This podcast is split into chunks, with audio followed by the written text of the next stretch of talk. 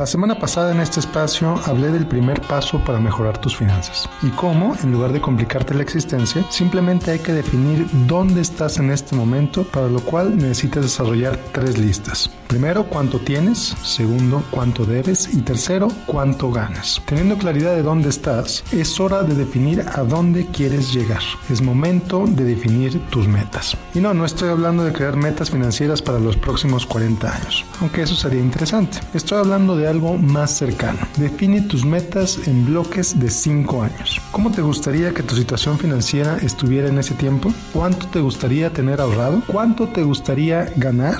¿Cómo te gustaría que estuvieran tus deudas? Tómate un tiempo para pensarlo. Platícalo con tu pareja y defínanlo juntos. Sueñen juntos. Esto es muy importante. Teniendo esta claridad de lo que quieres lograr en 5 años, entonces ahora es momento de entender o de pensar qué es lo que harás este año para acercarte a tus metas. Teniendo esa claridad de lo que quieres en 5 años, entonces ahora es momento de entender qué es lo que harás este año, 2017, para acercarte a tus metas. Por ejemplo, y este es un ejemplo muy simple, si en 5 años quieres tener ahorrados 100 mil pesos, 100 mil dólares, quiere decir que este año necesitas ahorrar 20 mil. Piensa, actúa, trabaja por alcanzar tus metas. Creo que ese es uno de los grandes problemas que vive la humanidad. Estamos tan ocupados por este momento que nos olvidamos de soñar, de definir metas y de trabajar para lograrlas. Admiramos mucho, muchísimo a los deportistas olímpicos por su compromiso y nos olvidamos que nosotros podemos hacer lo mismo con nuestras vidas. Sí, definitivamente, no todos podemos ser atletas de altísimo nivel, pero todos podemos ser más disciplinados. Todos podemos trabajar por cumplir nuestras metas, pero para cumplirlas, primero tenemos que definirlas. Como siempre, te invito a seguirme en facebook.com diagonal Miguel Gómez Consejero.